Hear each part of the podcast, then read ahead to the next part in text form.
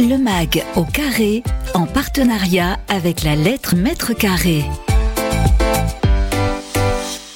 Bonjour à tous, on est ravis de vous retrouver sur Radio Imo, ravis de vous retrouver dans ce nouveau numéro du Mago Carré. Je suis évidemment avec Audrey Jourdain. Bonjour. Bonjour Bérénice. Comment allez-vous Audrey? Eh bien très bien, ravi de parler du marché des bureaux aujourd'hui. Et oui, nous allons, euh, c'est le thème de notre émission, le marché des bureaux. On va voir euh, les, la tendance justement. Euh, on va commencer à présenter, par présenter nos invités. Alors Diego Roux, bonjour. Bonjour. Vous êtes managing directeur et directeur transaction France pour Union Investments. Et Yves Ferré, bonjour. Bonjour. Vous êtes gérant fondateur d'Alex Bolton. Et donc, voilà, le marché des bureaux, on va tout savoir grâce à vous de ce, de ce secteur. Mais tout de suite, on commence avec votre édito, Audrey. Le MAG au carré, l'édito d'Audrey. Peu réjouissant, malheureusement, les chiffres du premier trimestre du marché immobilier des bureaux le sont.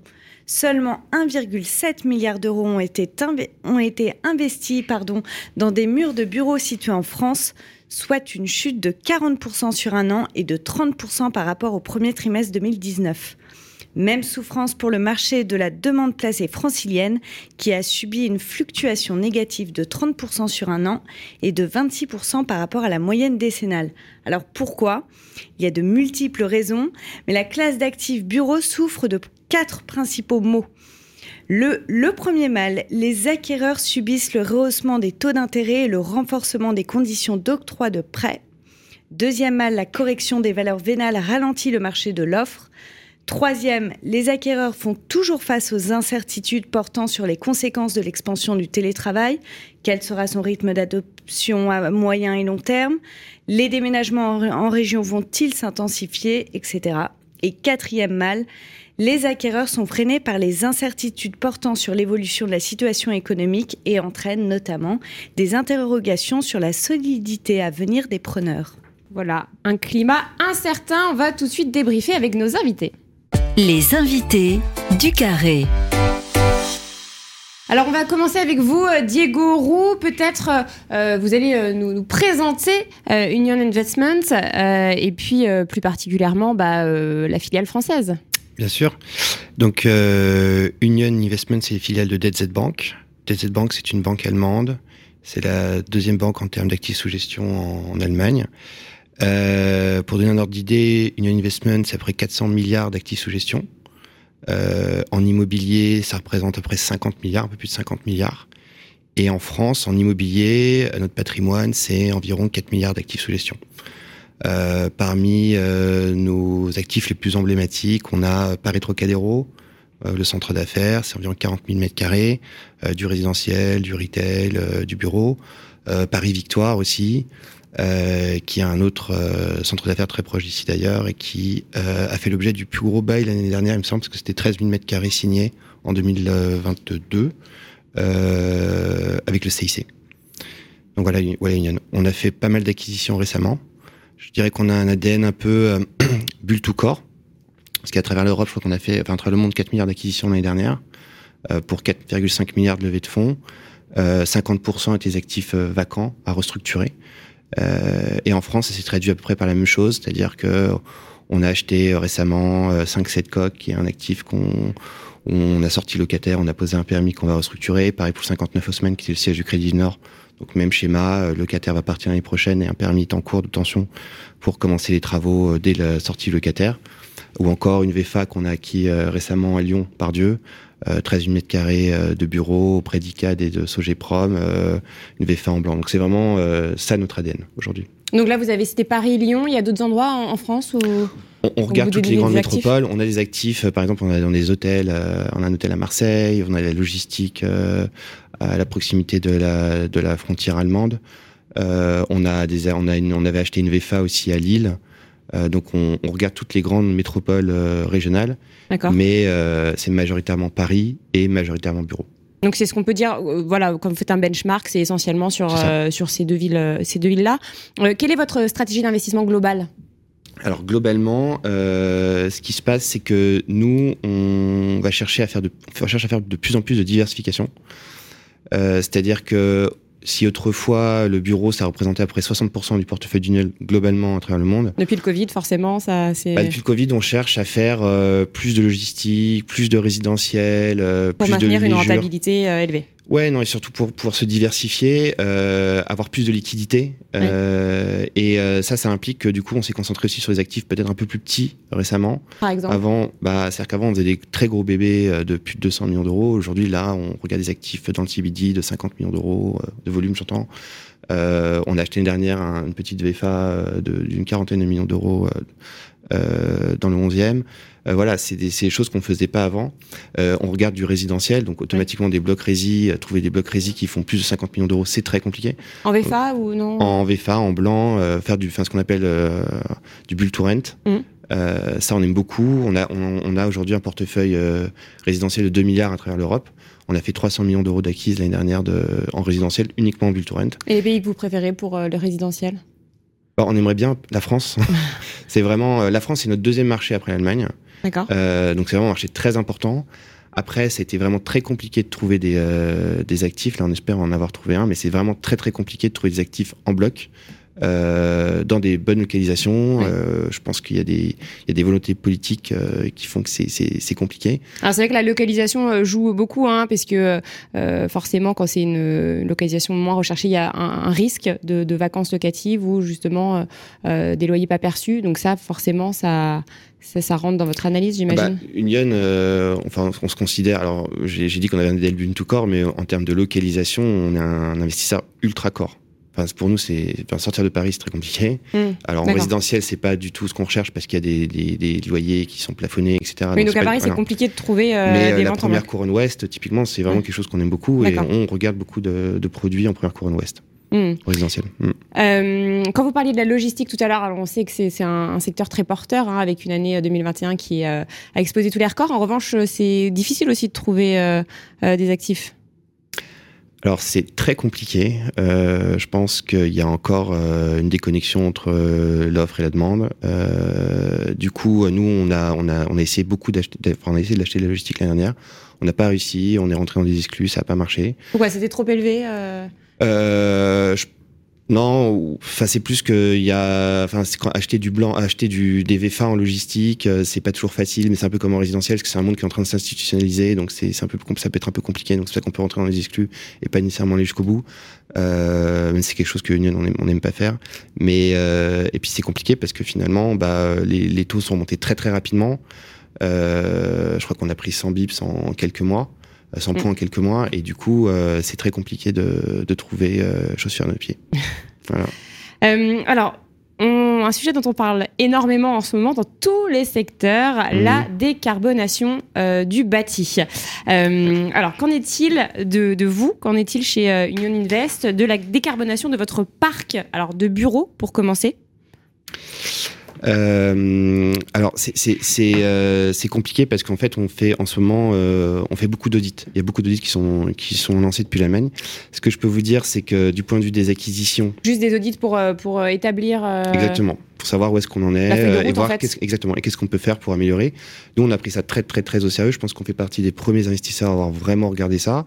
Pourquoi? Parce que par exemple euh, aujourd'hui pour toutes nos nouvelles acquisitions, on cherche euh, à être taxonomie, enfin conforme à la taxonomie européenne.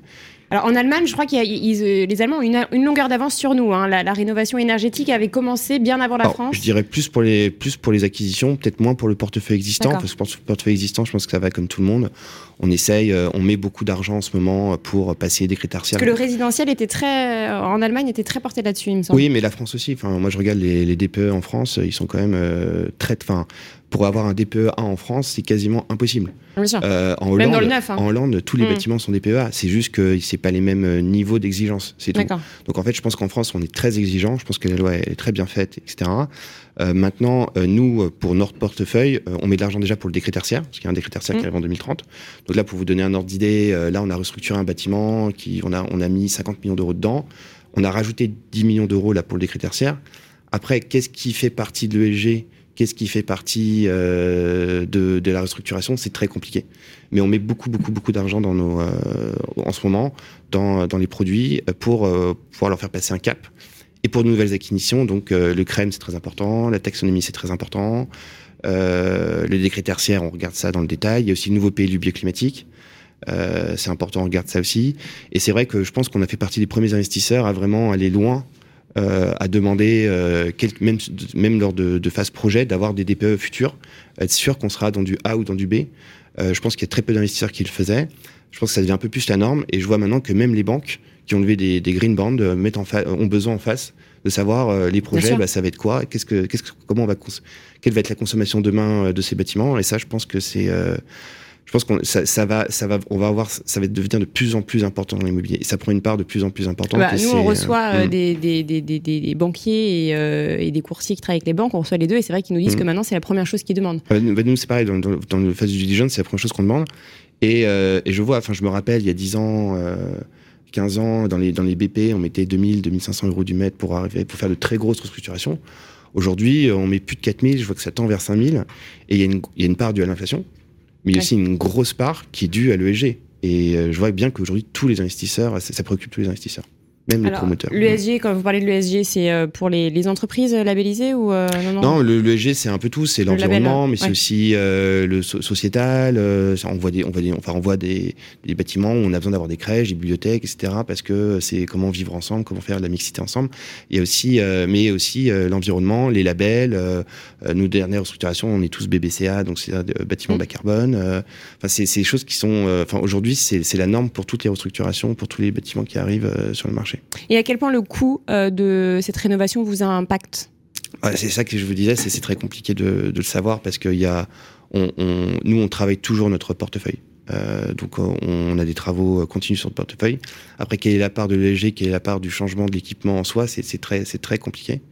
Euh, mais pour reprendre cet exemple, là, ça représentait, c'est un, un, investissement pour le décret tertiaire qu'on a fait, ça représente à peu près 6% du cash flow euh, annuel euh, du bâtiment pendant les prochaines années, jusqu'en 2030.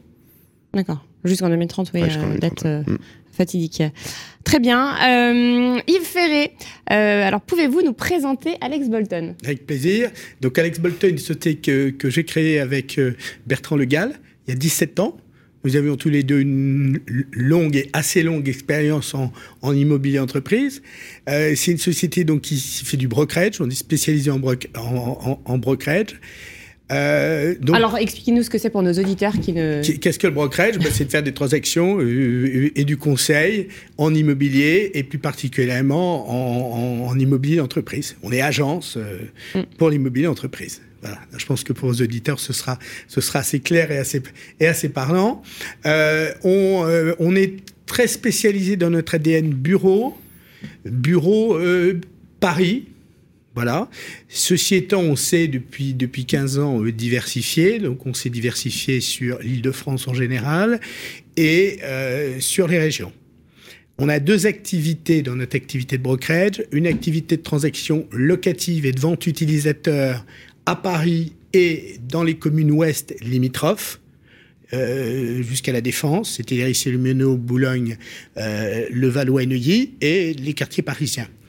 Ça, c'est pour la partie agence, euh, donc location et euh, vente utilisateur. Et puis, on a une partie capital market euh, qui intervient dans toute la France. On est parti du constat que euh, l'immobilier entreprise était un secteur particulièrement centralisé, Déjà, la France est centralisée, mais l'immobilier entreprise encore plus. Les acteurs sont à Paris pour la plupart, quelques-uns à. C'est en train de changer. Hein. C'est en train de changer peut-être, sont, sont, à Paris. Donc, euh, il est bon pour nous de, de, traiter des opérations qui se trouvent en région où nous avons effectivement connaissance des mm. investisseurs, vendeurs ou acquéreurs euh, qui, se trouvent, qui se trouvent à Paris. Mm.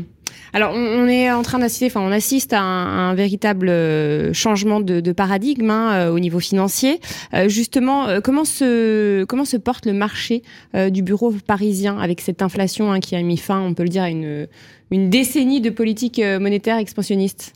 Alors, le marché parisien, le, le, le marché en Ile-de-France, est, est, un marché un peu, à, un peu à deux vitesses. Il y a le marché parisien, je dirais, qui est un Paris intramuros, qui est, un, qui est, un, qui est un, une sorte de village gaulois, qui résiste particulièrement bien, pour un certain nombre de raisons. La première raison, c'est que euh, la ville de Paris est très vigilante sur la création de nouveaux bureaux euh, dans Paris. Et en fait, sur les arrondissements centraux, le parc de bureaux n'est pas supérieur à ce qu'il était il y a 40 ans. Alors que la demande tertiaire, le développement tertiaire, entre maintenant et à 40 ans, n'a rien à voir. Donc, ce qui conduit à une rareté des bureaux dans Paris. On a un taux de vacances qui est bas, qui n'est pas historiquement bas, mais qui est de l'ordre de 2,4%, ce qui est très bas. En comparaison à d'autres marchés, notamment les marchés périphériques, des marchés comme la défense, des marchés aussi comme péridéfense, où depuis, euh, depuis, euh, depuis 30 ans, énormément de bureaux euh, sont construits. Par exemple, le parc de bureaux à la défense a doublé en 20 ans. Voilà, à Paris, il est à peu près identique.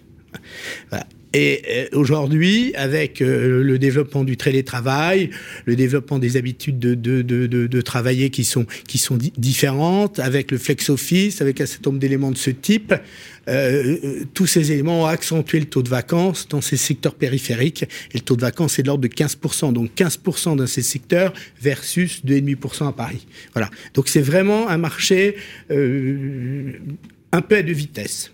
Alors pour nous recentrer sur la, sur la location, euh, la location dans Paris a très bien fonctionné l'an dernier, en 2022. On peut tout de même penser qu'il y a eu un rattrapage puisqu'en 2020, 2021, il y avait beaucoup d'incertitudes à cause du Covid. Donc les entreprises, les chefs d'entreprise dont je fais partie, hésitaient à bouger, en se disant comment, comment, comment, comment on va sortir de la crise. Puis en 2022, en tout cas au début de l'année, au premier semestre, on va dire, il y a eu un vent d'optimisme qui a conduit les entreprises à déménager, à réfléchir, à aller au bout de leur réflexion de bureau. Bon, notamment, il y a eu un certain nombre d'entreprises qui se sont dit, euh, nous, on est Ernst Young, on est à la Défense, on occupe 45 000 mètres carrés, il faut, il faut se recentrer sur Paris pour mmh. accueillir les talents. Mais en contrepartie, on va libérer en 2025 45 000 mètres carrés de bureaux pour prendre 25 000 mètres carrés rue de Courcelles. Vous voyez, transaction euh, assez révélatrice de, de l'environnement général. Donc il y a eu un volume de transactions très bon l'an dernier en 2022 à Paris, donc, avec ce rattrapage, le premier trimestre cette année a été difficile puisque la demande placée à Paris a baissé de l'ordre de 35%. Donc, il y a une vraie baisse. Difficile pourtant d'en tirer euh, des conséquences puisque le taux de vacances est fait. Donc, il dit taux de vacances fait, peu de produits. Donc, les sociétés ont un peu de mal à justement à déménager parce qu'il y a, très peu de choses. Et cette, cette rareté risque de, de s'accentuer parce que dans Paris intramuros, il y a assez peu de nouveaux, nouveaux, on peut pas construire. nouveaux produits, on peut pas construire. Les restructurations sont très difficiles. Mm. La ville de Paris est très exigeante.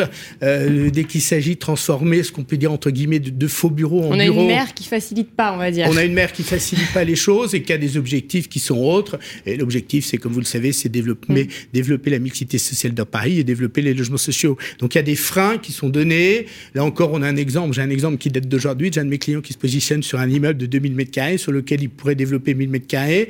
Euh, la ville de Paris lui a dit, ben, vos 1000 m2, vous allez faire du social. Donc, euh, effectivement, le, prix de vente n'est plus du tout, enfin, le prix d'acquisition n'est plus du tout, euh, plus, plus, plus du tout le même. Alors, euh, ma prochaine question, vous l'avez un, petit peu abordée. Vous parliez des QCR, hein, les quartiers centres d'affaires euh, qui, euh, qui, qui, sont moins demandés par les entreprises. Forcément, elles préfèrent, elles, elles essayent de recruter des talents. Donc, les talents, ils veulent quoi? Ils veulent être proches du centre-ville, ils veulent être proches des gares aussi.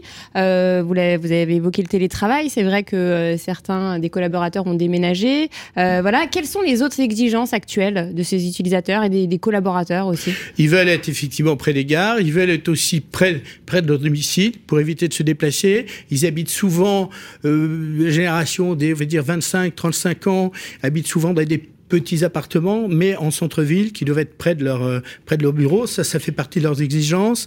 Il y a aussi euh, ce que ce que ce que souhaitent aussi les collaborateurs, c'est beaucoup de flexibilité, le, le, le euh, beaucoup de flexibilité à l'intérieur même des bureaux. Ce que souhaitent aussi, c'est des espaces communs où on peut échanger. Ça, c'est important. Ouais. Les bureaux euh, euh, présentent des espaces communs, pas mal d'événements aussi, des bureaux qui sont un peu réversibles. On parle de flex office. Oui, on parle de flex office ou de bureaux un peu réversibles. C'est-à-dire vous décidez de faire une, un, centre de conférence, vous allez faire aussi euh, un espace qui peut être un espace de, de travail.